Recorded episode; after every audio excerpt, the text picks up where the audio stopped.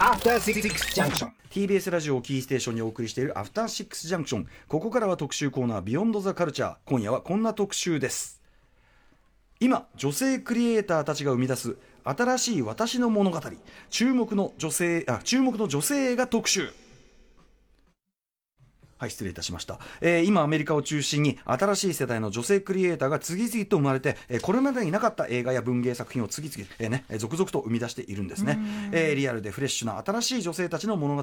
今夜はそんな作品やクリエイターたちを、えー紹介していただく特集です。案内してくださるのは女子カルチャー水先案内人翻訳家でコラムニストの山崎まどかさんです。いらっしゃいませ、よろしくお願いします。はい。ね可愛らしいそのラコステのね、はい。ちょっとねフランス国旗の色のそうですね。あのわかりやすく体液オリーブ少女っぽい感じで来ました。退役オリーブ少女、初めてそのワードを聞きましたが、はい。ベトナムベテラン的な、そうですね。ベテランですね。ベテラン。まあ89年名誉状態みたいなあ感じで。す。そうです名誉は私も、まあ、そういう意味ではあの退役ポパイ少年的なことでね、大体は89年頃に除隊したかもしれません、はい。はいよろしくお願いいたします、よろしくお願いします。はい、では山崎まどかさんプロフィール、えー、日比さんご紹介お願いします。はい、ご紹介します。山崎まどかさんは1900 1970年東京と生まれ、映画、音楽、文芸など様々なカルチャーに精通する女子カルチャー案内の第一人者でいらっしゃいます。はい。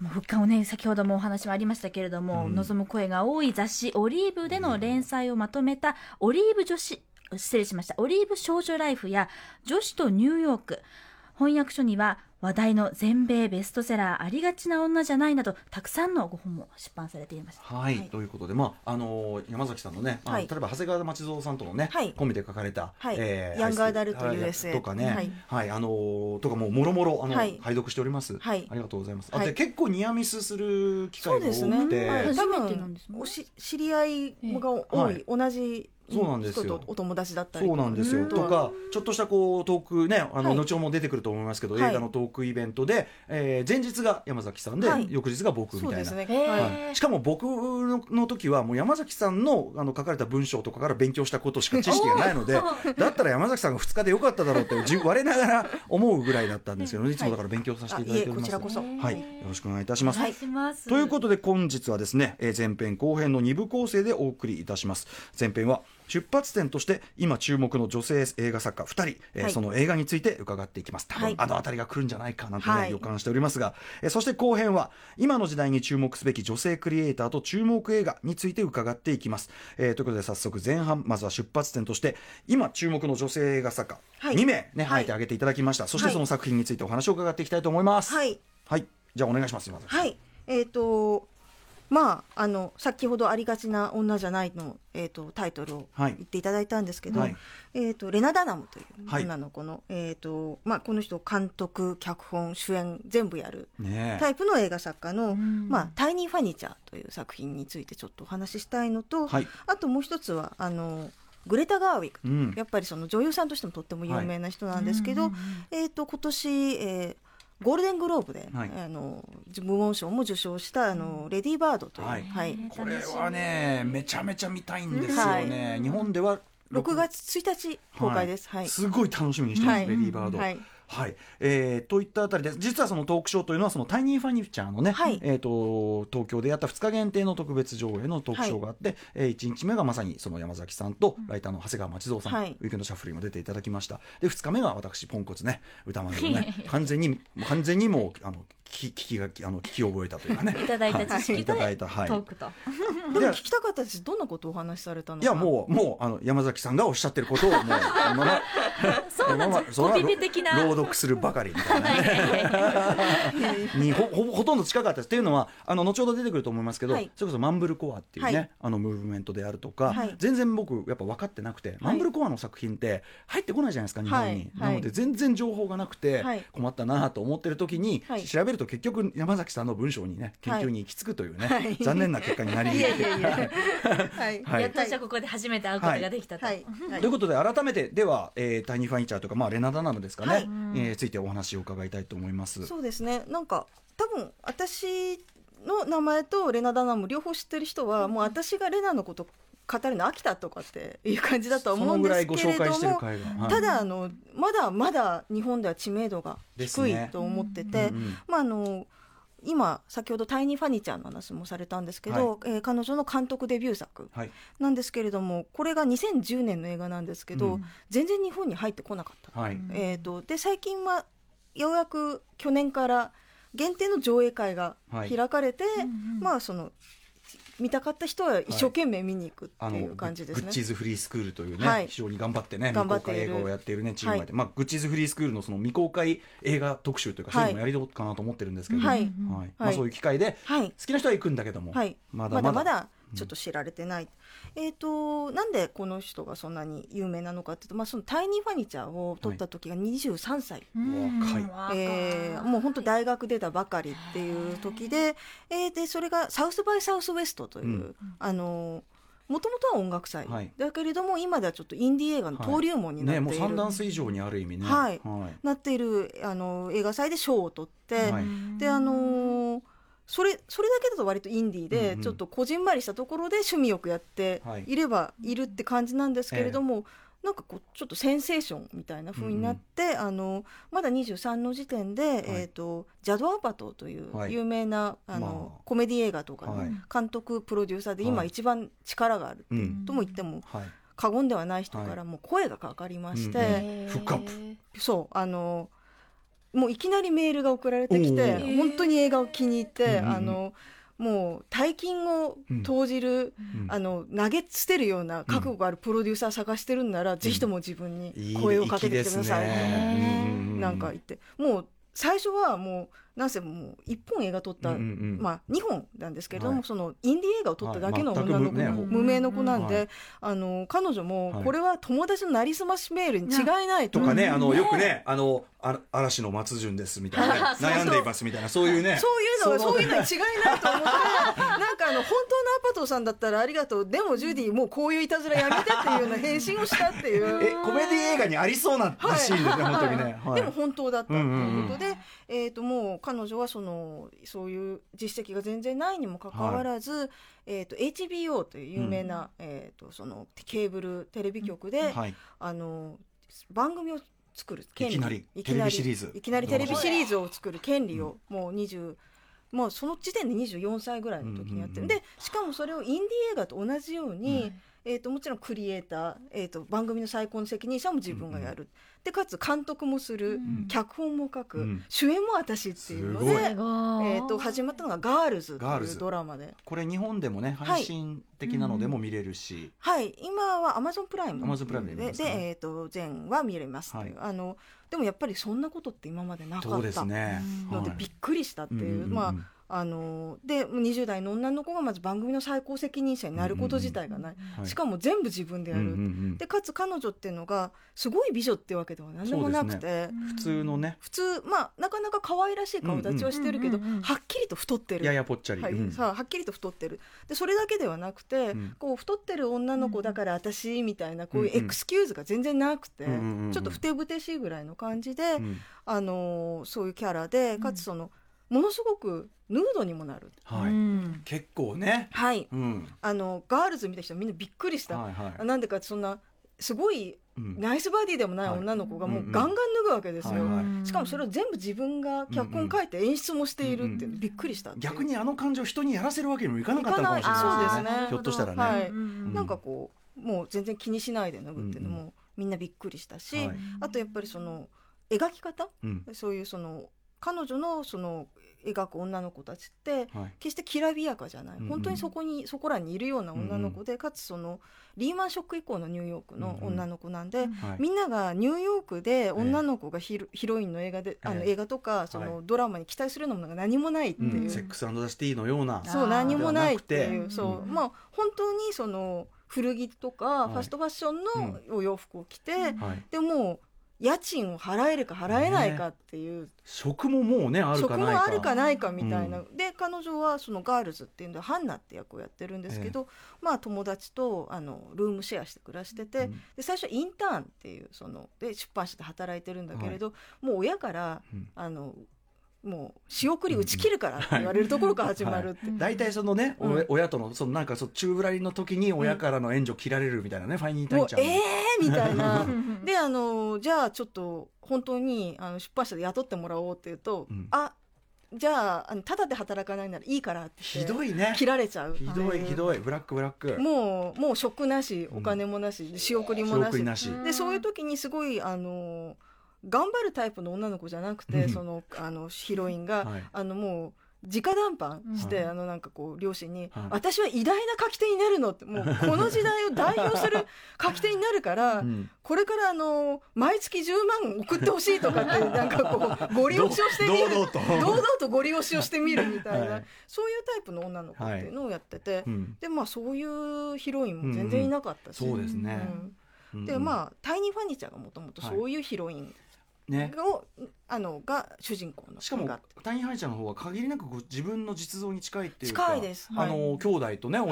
親御お母さんが有名なアーティスト。はい、ローリー・シモンズっていう、うん。とっても有名なアーティストでお父さんもキャロル・ダナムっていう、あの有名なうんアーティスト一家の,、はいあの超イケてるんですよ。ニューヨークの中心地で、うん。はい。でイケてると思うじゃないですかアーティスト一家で、はい。うん。なんだけどだからっていいわけじゃねえぞっていうのが。なるほど、はい、そうそう、うん。だから「タイニー・ファニチ」は本当にその彼女のすごく自伝的な作品であの大学を卒業して、うん。あのまあ、アート系の、うんうんえー、と何の展望も職もなく、うん。実家に戻ってきてしまうってはい。いう。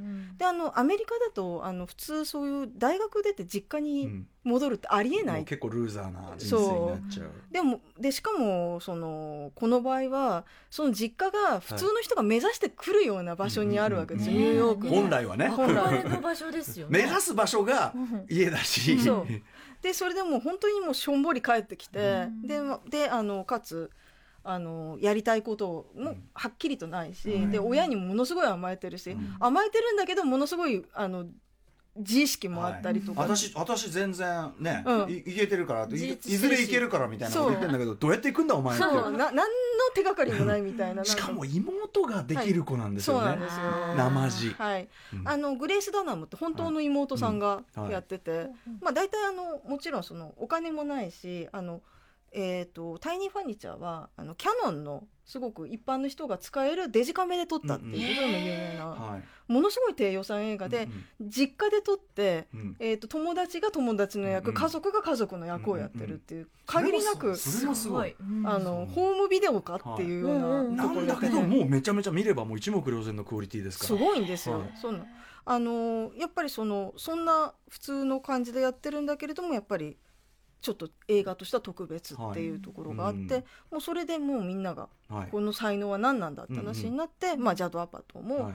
あのー HBO もね。HBO のこう、えー、とそのドラマをオファーしたっていうでガールズでもある意味その世界を拡大してやって拡大しかもそれが成功したってことですよね。そうですね。確立させてい。っはいで結構その、えっと、山崎さんが訳されたレナ・ダノムの本の「ありがちな女じゃない」という、はい。これ僕読んだんですけど、はい。読むともうレナ・ダノム結構な要は向こうでは有名人っていうかそうですね。あのもうなんていうんですか。あのそれこそあのガールズではあのヒロインが、もう私は時代を動かす人間になるからって言って、どうやってっていう感じなんですけど、もうレナ自身は自身はそういうところがあって、はいでなんて言ったらいいんですかね。でもやっぱりすごくお騒がせなところもはい。あるんですよ。あのはい。えー、と彼女が描くヒロインみたいに彼女自身も全然完璧じゃない、うんうん20代で逆に言うと20代の失敗をすごいリアルタイムで全部見せてくれるはいうんところが、まあ、当然ね。そうなんです。だから20代前半。まあ20代だまだそうなんです。まさに真っ盛りです。よ、はい。同世代。同世代。同世代。ですだからあのかつすごく SNS 世代なんで、あポロッポロポロッポロ出現するんですよ。うかつなんだ。うかつなんですよ。ダダ漏れなんだ。ダダ漏れなんですよ。ちょっとそこは考えてほしいなと思うんですけど、あのエッセイを読んでる人ははい。わかると思うんですけど、やや注意欠陥症っぽいところもあるのはいで、はい。なんかこうちょっと思いついたらすぐ思いついたらすぐ言っちゃう。で、あのまあすごい SNS でのあの発言も活発なんですけど、うんやっぱりあのこんなのは彼女だけだなと思うのは、うん。やっぱインスタグラムでストーリーってあるじゃないですか。あのあれであの普通の人がやらないことにあのよくすっぴんだって言ってあの、とてもその、はい。ナチュラルメイクとかでみんな出てくるんですけれど、本当にレナは、うんお風呂から出たばかりでタオル巻いて髪の毛濡れてるまま発信するんですよ。うんなんかこうい今言いたいみたいな。それでまあすごくいろんな失敗もあったりとか、失言もあったりとか、ねとかさ付き合ってる相手が俺たまったもんじゃねえなと思って。はい。全部言われちゃうんだもん、はい。全部出されちゃうから、はい。俺こんな女と付き合いたくないよ絶対、細かにね、うん。表現されてる、はい。そうですね、うん。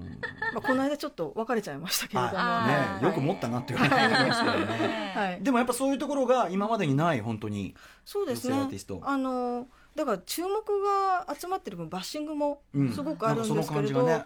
ただそのそれに割とめげないところもあるし、うん。あと割と勉強をちゃんとしてて、はい。あのやっぱりすごくその白人の恵まれた女の子の話なんじゃないかって言われたりとか、あのそういうことに関しても後からちゃんと勉強して、エキスパートも呼んで、あのレクチャー受けたりとか関連団体とかに寄付したりとか,、うそこはあんまり言われないで、出現したってことだけがちょっと言われる傾向はあります。はい。でもそれぐらいまあ良くも悪くも注目の的っていうのそうもう好きでも嫌いでも、うん。ちょっと無視できない存在みたいになってるっていう。なるほど、はい、はい、ということで、まあ、レナ・ダナム、はい。この名前覚えて帰ってねっていうね、はい。お客さんの覚えて帰ってねっていうやつですね。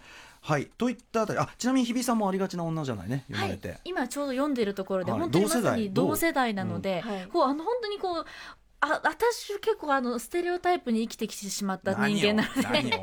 なんでこのなんだろうえどうしようハラハラしちゃうっていうシーンね。が逆にちょっとなんかあいいんだ、うんうん。フリーで、うんうんっていうこうなんかちょっと勇気をもらうってちょっとまあ綺麗な言葉すぎますけど、うんうんうん。はい。でもこうなんかこう友達のちょっと変わった友達のエピソードを読んでる気分で、うんそうですね。はい刺激をもらってます。なんかこうみんなすごく身内みたいな気持ちになるうんうん女の子ではあります。うんはい。うん。なんかね、どっかしら自分のことを重ねてね、見られるみたいなところがはいいいのかもしれないですね。はい。といったあたりで、はい。えーじゃあレナ・ダナルと、はい。で、えー、二つ目ね二つ目というか、えっと、もう一人、えーはい。グレタ・ガーウィグね、はい。えーについてあと「はい。レディー・バード」という作品について、はい。はい。えー教えていただきたいと思います。はい、あのーまあ今年すごい賞レースにも絡んでアカデミー賞にも、あのーノミネートされたんで知っている人も多いと思うし、はい。あとグレタ・ガーウィグはその女優さんとして活躍してて、はい。去年は「20th Century Woman」とかにうんうんも出てるので、はい。もうひょっとしてもう見たことがあるとか、うん。あと「フランシス・ハ」ってフランシスいう映画派。ね。が日本でもそれなりにヒットしたとはい。思うんですけれども、えー、と彼女とレナがまたお友達で。へえーあのまだお互い無名だった時にそれこそレナがグレタのあの、はい。オーディションテープをと撮影したりとかしたこともあるっていうあの本当にお友達なんです、あのだから似似たようなところからとても出てきてて、うん。あのグレタはえっ、ともともとはすごくインディー映画の有名な女優さん。はい。でそのインディー映画が今のそのムーブメントがはい。ちょっと、えー今歌丸さんがさっき言ったマンブルコアマンブルコア。これちょっと平たく言うとどういう？あのーそうですね。大体2000年代の初めぐらいからこう出てきた、あのものすごい予算がない、うん。低予算の,、はい。あのインディー映画の潮流なんでますあけれど。も、まあくっちゃべってるだけとかね。そうなんです。だからあの本当に予算がないから基本的には、うんあのえー、とプロの俳優じゃなくて、うんお友達。お友達。うん。あだから、監督同士がそれぞれの作品に、別の作品にあの、別の監督の作品に出演者として出たりとか、スタッフも出演者として出たりしてるっていうので、はい。であのでマンブルコアっていう名前はあの音声の人がつけたって話なんですけれど、う多分ちょっと切れ気味に何言ってるか分かんない、ボソボソボソボソ。そうあ普通人だから、はい。その喋ってる内容もそんなすごい面白いわけでもないっていう、大して面白くもない日常的会話を、まあ演技とかもそんなにうまくないはい。人人たちがはい。ずっと喋ってるみたいな、る拙さというやつですかね。そうですね。それでかつその低予算なんで自宅で撮ったりとか、うん。友達の家で撮ったりとか、で,、あのーでそういう、まあ、基本的にはデジカメで撮るパターンもすごく多い。あのやっぱデジカメの進歩はというかそれが大きいんですかね、はい、でそういうような撮り方っていうのを見て、うん。あのレナダナもすごく影響を受けて、うんうん。あ私でも映画撮れるって思って作ったのがタイニー・ファニーちゃんだったっていうところがあって、でグレタ・ガーウィクはそういうそのマンブルコアの、うん。えジーナ・ローランズって言われてたってマンブルコアのジーナ・ローランズ。そうなんですよ、うすごい。つまりあのジョン・カサベテスというね監督がいてなんですよ、はい。えーそのまあ奥さんでもあり女優でもありという、はい。まあ、ミューズ的なね、ミューズ的な存在。ただ本人もものすごくその脚本を書く人だったし、うん。あとミューズっていうとなんかこうなんかボなんかガールフレンドとか恋人とかって感じがあるんですけど、なんかジョー・スワンバーグっていう、うん。えー、と日本だと「ドリンキング・バディーズ」とかが、あの DVD で、はい。あ見見れるしあのネットフリックスに「イージーっていうドラマもやっている、やっててちょっと、今はもうちょっと知られてきてるかなっていう、はい。彼女彼とそのグレタ・ガーウィクは割と組んで仕事をしてたんですけれど、あのインディーの映画祭であええ。の2人が罵り合う声が聞こえるっていほうぐらい喧嘩をするあ2ー人だったっていう主張が強くて、はいはいはいはい。まあそのタイプのカップルもいますね、はい。あのアーティスト性高くてね。うん。常に喧嘩が絶えない、常に喧嘩が絶えない、はい。ちょっと本当に恋人だったかどうかはちょっと分かんないんですけどとにかく友達とそのうんうん。インディー映画祭で祭でそういう2人の声が聞こえると、あ今年も映画祭始まったってみんなが思うっていうぐらいうんうん。あの割とガーガー言い合って言い合ってっていうところがあって、でそういう中で割とそのマンブルコアって割と最初はその、はい。そういう低予算ででやっててあんまり大きいところに行かなかった、うんうんその中でグレタ・ガーウィクはあのノア・バームバックというあの、はい。イカとクジラであるとか、うんうんまあ、ヤングアダルトニューヨークとかの、えー監督とその組んで、すごく彼彼のミューズじゃないんですけれど、うんうんうん。彼の主演女優になって、でかつその主演だけではなくて脚本を自分で書く書くようになって、うんうん。そしてできたのがフランシス・ハう。んうんでフランシス・ハはすごくあの向こうでも評判になったんですけど、うんはい。えー、とその後全然声がかからなかったって話があそうなんですか。グレタ・ガーウィクなんかもう本当になんか1年近くもうエージェントにも何の電話もなりませんでしたって本当ですか。へへえいきなり今の時代の長時間に行ったわけじゃないんだ。そうなんです。なんか多分あのグレタ・ガーウィクってすごいその主演でないと使いづらい人っていうところあーそうがいうタイプの女あ優さん。ってでかつそれでもすごいそんなお金が儲かるタイプの映画に出れるタイプでもないっていうすごい主張が強いタイプなのででもその全然その声がかからないって時に脚本書いててそれがレディー・バードだったっていう。へうわー。これあの映画史あるあるでもあるけど、はい。あのもう崖っぷち切羽詰まったところではい。放つ一発がその人のブレイクポイントになるみたいなはい。の、まさにそれに近いのかもしれないですね。そうですね。やっぱだだからまあ仕事がない時もそういうことはうんうん。していかないとダメだみたいなことも本人は言ってたんですけれど,、なるほど。であの脚本だけじゃなくて今度は自分も監督もやりたいとうんうん。いうことで初めてあのは初の単独か監督作品になったのが「レディー・バードだった」バードこれがそして一気にその賞レース総なめ級の作品になっちゃってっていう、はい。なるほどね。これでもやっぱ伺ってると、はい。やっぱり例えば機材の進化デジタルカメラで、はい。まああの特に最近はもうどんどんどんどん一般の,、うん。あの昔フィルムで撮ってたようなと、まあ、はい。遜色ないようなはい。画面が撮れるようになってきたとか、はい。えーあとやっぱ映画業界のシステムというかそういうデジテクノロジーも含めてだいぶそういう環境が変わってきたのそうですね。やっぱりレナとかグレタみたいな人が出てこれるようになったっていうのの,、はい。あのやっぱり背景には今のすごい不況時代の映画の作り方っていうのがあってはい。いあのかつてちょっと単館ロードショーでええ日本でやってたような、あのうん中規模なアはい。ート作品って一番今、お金も取れないしお金もかかるんでうんうん。作られないんですよ、だからもう本当にマーベルみたいな、うんあのまあ、超大作まか、あそう超大作かすっごいお金がないところでやる、あのそれこそマンブルコアみたいな、すごいですね。ブロックバスターかマンブルコアか。間がない。間がない。うんうんうん。でもそれで逆にチャンスもあって、はい。そういうそのすごいインディーでやったら、うん要するにその中規模のアート作品みたいに、はい。あのプロデューサーとかお金を出してくれる人を説得する必要がない、はいはい、好きなように作れる。好きなように作れる、うんうん。でやっぱりレナなんかも最初すごい超インディーでやってたから、うんうんうん。後からそういう目にあって、ああそのこんなん聞いてないよっていうなんかこうあと要するにそのもう制作会議みたいなんで、全部年寄りの男ばっかりで一人で女の人なのにはいはいはいはい。女の子がこう解説しなきゃいけない、全然話が通じないと。かそういうことが多々あった。それは面白いのかねなんて。そう。うんうんそう。それそれでそういう時にやっぱりそれだとやっぱりちょっとこういう映画グレ,、うんうん。あのグレタのね。あの、まあ、レディー・バードもうん。タイニー・ファニーちゃんも絶対生まれない今までその映画に描かれなかったすごいちっちゃな物語、はい。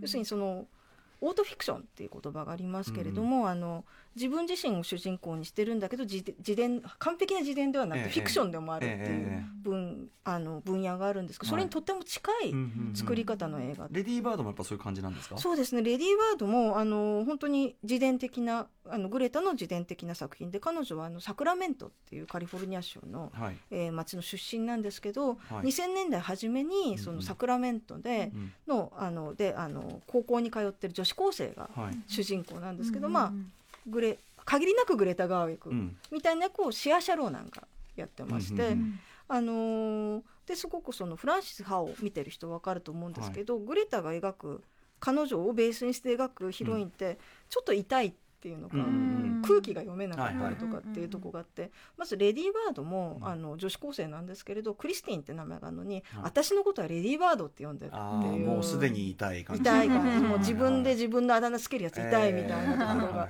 あってで彼女はその決してそんなに成績も良くないし、うん。特別な才能もないけれど、うん。とにかくこのサクラメントという田舎にいたくないと、うんうん私にふさわしい場所が絶対あるはずっはいはい。て思って生きてて、うんはい。もうあのでもお母さんとかは、うんうん。あんたはそんなうちにはお金も何にもないんだから、うんうん。もうあの近所の大学行きなさいよとかはいって言われてすごい怒られてたりとかして、うんうんまあでもすごくどこにでもねどこにでもある。そうそう。話。うん。どこにでもあるその話でその、はレディー・バードは高校最終学年。はい。なんとかなんなんとかここ抜け出て、うん。あの都会に行き,、はい。行きたいっていうのとあと、うんなんとか今の自分じゃない自分になりたいっていうんで、演劇部に入ったりとか、お演劇といえば日比さんね。あ、はい。私も同じような気持ちで演劇部にはい同じような入りました。気持ちなんだ。はい。そっか。やっぱりあ憧れというか、はい、自分ではない自分自殻を破りたいというか。なりたい。13歳10代の頃のはい。特有なはい。チャレンジ精神、はい。いやいいと思いますよ。それでとかあともっと違うタイプの人と付き合いたいっていうんで、うん。あのはい。えー、とレディー・バードは、うん。あのカソリック系の高校に通ってて、はい。それはあのグレタ・ガーウィックもそうなんですけど、うん。ただ彼女彼女自身のはそんなうん。裕福ではない、はい。ただあのほら公立校に行くとものすごいすさんでて、うん。暴力事件とかあるん。で、うん親が無理して行かせてる、うんうんうん。あなるほどなるほど。だから周りはお金持ちの子なんですよ。ちょっとその経階層が違う階層が違う、んんサクラメントでもその地域で全然あの、はい。こうあお金持ちの地域から来てることをレディー・バードがいるようなうんうん。ちょっと労働者じゃないんですけどうんうんうん。中産階級の下ぐらいのはい。ことをちょっと階級差がある。うんうんうんでそれであのその中でやっぱりそのお金持ちグループの男の子でうん。ちょっとアンニュイでうんうん。文化系の男の子がいてはいそれをティモシー・シャラメというあの君の名前で僕を呼んでる主演の男のなるほど子なるほど。やっててうんうんうんもう彼に憧れてそりゃね。うん。あのすごく無理して付き合うんですよ。うんはい。でここれがあれなんこれがすごくちょっと注目なんですけど、うん。うん。あの今年ってうん。あのレディープレイヤー1とか、はい。ジュマンジェとか、はいあのジョン・ヒューズってことが一つのキーワードになってるそうよく出てきまますね。あと去年のパワーレンジャーだってはい。あれでしたからねはい。ブレックファストクラブでしたから。はい。実はレディー・バードもうん。ジョン・ヒューズ案件なんですよ。ほう。ジョン・ヒューズというねアメリカ80年代に活躍した青春映画の巨匠がい巨まして。匠の人がいて、はい。でであのレディー・バードはちょっとプリティ・イン・ピンクを下敷きにしてるところがあありまして。確かに回想さ恋愛はい。確かに。ほうティーンピンクというね、はい、モリー・リングウォルドというね当時の、まあそれこそミューズがいて、うんはいうん。あのー実際にあのグレタもあの影響下にあることは認めてて、うん。うんでまあやっぱりそのプリティ・イン・ピンクはすごくそのお金持ちの男の子に見つめられるあんまり、えー裕福じゃない女の子の話なんですけれど、ただあのなんて言ったらいいんですかその誰を選ぶとかっていう恋愛っていうよりも、うん。お金がなくて恥ずかしいとかっていうそういうティーンの心みたいなのをすごくレディー・バードでは再現してて。うんそういうところがチチクチクするなんかこう家を見られたくないとか、うんでレディー・バードもすごく嘘ついて、うん。あのすごい大きい打ちさしてあそこがうちなんだみたいな嘘をついたりとか、そういう自分じゃないものになろうとするっていうところがあって、うんでそれでまた友達裏切ったりしていくわけなんですよ。なんかこうだ誰あの子うん知らないみたいな、うん。そんなような感じがあったりとかして、はいはい。なるほどね。演劇部になの友達切ってったりするわけなんですよ。いけてない方のいけてない方友の友達切ってったりとかするって。いうベース。はそこにあるのに。はい、うん聞いてるだけで胸が痛くなってくるチクチクしますね。チクチクするような。でもそれをすごくそのグレタ・ガーウィックがやっぱ自分の物語として書いてるところが素晴らしい、あのどれぐらい自分の物語としてのめり込んでるかっていうと、プロムパーティーのシーンがあるんですけど、はい。えプロムパーティーのシーンにあの監督であるグレタがプロムドレスを着て、はい。あの撮影に臨んだっていう。あ撮影してる自そうそう。なんか自分の果たせなかったプロムパーティーの思い出を今果たそうとするかのようなはい。感じですかね。そうですね。まあだからもう本当一員としてやっているってところなるほど。はい。レディーバードすごい見たいですね。はい。はい。といったあたりで、はい。えっ、とこれね本当はちょっとねレナダナムグレタワガーユから遡って、はい。うん。アニアニエスバルダ改めて注目した方がいいんじゃないかとかね、はい。はい。そんな話も伺いたかったんですが、はい。うん。若干駆け足にはい後編に行っていいですか？はい。申し訳ございません。はい。アニエスバルダの話もちょっといずれまたね。はい。えーということで後編は今の時代に注目すべき女性クリエイターと注目映画についてお話を伺っていきたいと思います。はい、はい。といったあたりで他にさらにじゃあこのレナダナダナムグレタ・ガーウィグ伺ってきましたが、まああのそう今えー、と割と女性監督ってものはと女性の監督に限らず、はい。女性の映画人ってものにとてもえ注目が集まってて、うんうんえー今やってるカンヌ映画祭でも、はい。えー82人のあのその女性映画人たちが、はい。カンヌってものはものすごくその女性にとっては狭き門で。うんうんえー、と本当に賞を取った女性も数少ないっていうんで、うんうんもっとあらゆるところに映画映画の場っていうものが、はい。その女性に開かれるべきだっていう、うん。ちょっと抗議はい。あの活動じゃないなん女性ですけど。監督って言い方される自体がねそうなんですよ。うん。おかしな話監督ですもんね。冷静に考えたら。そうなんですよ。うん。であその実際にあのやっぱりそういうところがあって、えー、ときょ去年、えー、といわゆるそのハリウッドで、えー、とその上位にあのの、えー興行収入を果たしたような250本の映画のうち11%しか女性監督はいない、あー。でもその4年前は6%だったってあもっとだからマシにはなってきてる。マシにはなってきてる。あと今さっき言ったように、はい。そのハリウッドのシステムが崩壊してきてるので、うんうんうん。あのインディーではい。いっぱい女性監督たちがうんうん出てきてるようになってるし、あといろんな分野でうん。女性監督っていうものが出てきてるので、そういう人たちと注目してみるとはい。やっぱりちょっと映画って面白い、ねだって倍倍面白くならなきゃなるはずですもね。なんるほどそうなんどですよ、そ考えてもねの新しい声がうん。持ち込まれている。うん。さっきも言ったようにそのまあグレタ・ガーウィックとか、あのレナ・ダナムみたいに自分のこう話をベースにして描いてくるええ。監督も多いし、低予算だけれど、うんうん。ちょっと面白いうんうん映画をエンターテインメント方向にエンターテインメント方向にうんうん。やってる監督もすごく多いなとはい。思いますね。なるほど、はい。なるほど。ちょっとじゃあ山崎さん注目のあたりの人を何人かご紹介いただけますか？あのーちょっとそのレナ・ダナムと、うん。あのーグレタ・ガーウィックに先行する人っていう言い方で言うと、ミランダ・ジュライっていう名前がやっぱり、はい。あの上がるっていう。ちょうど昨日ね島尾真帆さんが、はい。あの番組の流れで全く関係ない、ミランダ・ジュライの髪型にしたいってはい、言い出して、はい。っていうくだりがあったんですけど、はい。髪の毛うん。そのぐらいねちょっとこうまたうん。ロールモデルとしてそうですね。あ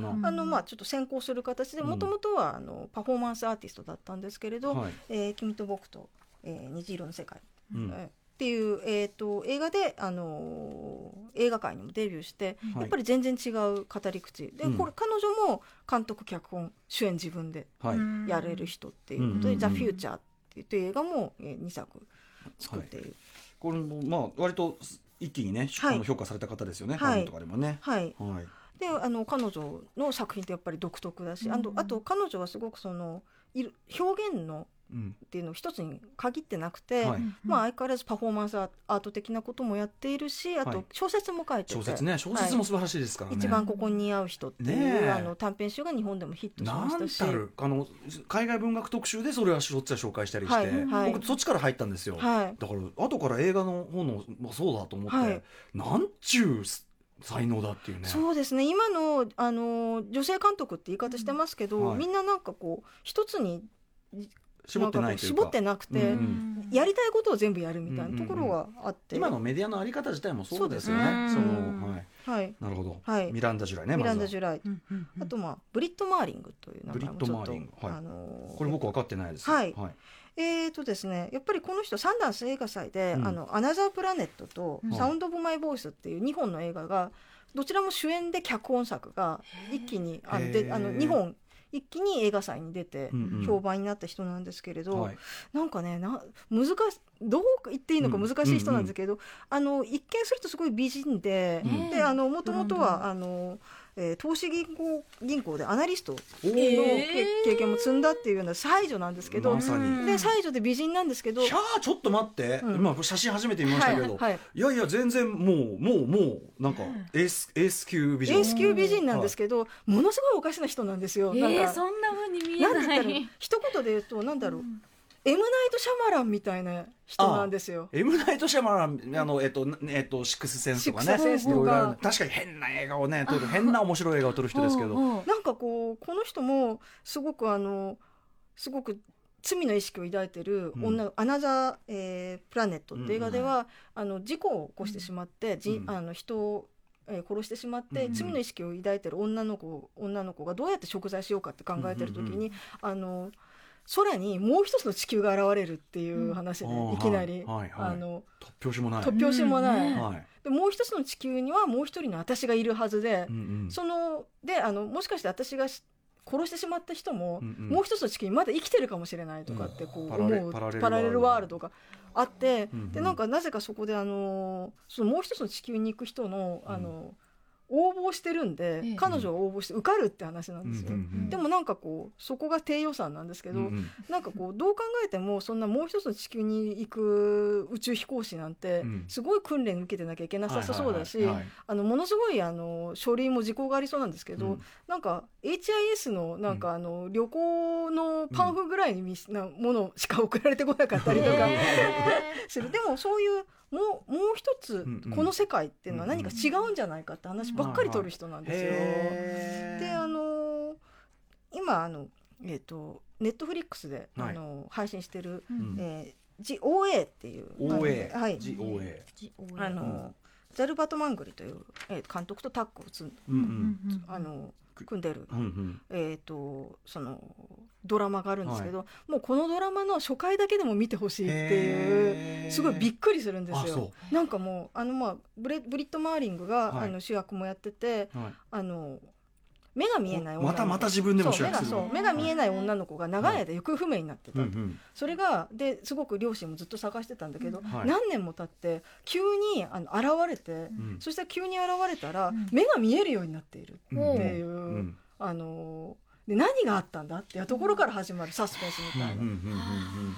えまあなんかそのちょっと奇抜なというか、はい。ちょっとこうちょっと変な気持ちになる奇抜な設定から始めるあたり、確かに M ナイトシャラマシャラマン感あるかそうなんですよ。もしれないですね。あのそのでそしてみんながこれどうなるんだろうと思ったら、うん。多分その予想を上回る斜め上の展開がどんどんやってくるっていう。もう最後はもう口をあんぐり開けてしまうっていうぐらいなんですけど、でも分かるみたいなうん。ちょっと中二というのか世界系みたいなところをすごい美女なのにやっててへだから本人もだからその映画に出る時とか、うんうん。こんな美人なのにうん。いつも大体変なスウェットしか着てないんですよ。はいはい。似合わないっていう。自意識としてはだからそういう感じなんでしょうね。自意識としてはそうなんですよ。美人で頭良くて、あんたもうすもう完璧じゃないってなるけど、いや違う。なんか違う私なんか違うを抱えながら来そうなんです。よ私なんか違うって思ってこの世界は間違えてると思って、うんうんうん。いつもこの世界をひっくり返そうとしてるようなうんところがある人で、またでもそのグレタ・ガーウィグとかはい。の,、あのね流れと全然違う感じがいいですね。その私小説的じゃない。小説的ではない。でもやっぱり彼女の痛みみたいなものがものすごい伝わる、真にあるメッセージはそうだっていうあたりが。はい。はい。面白いなあまたそのさ山崎さんネットフリックスでとかさ、はい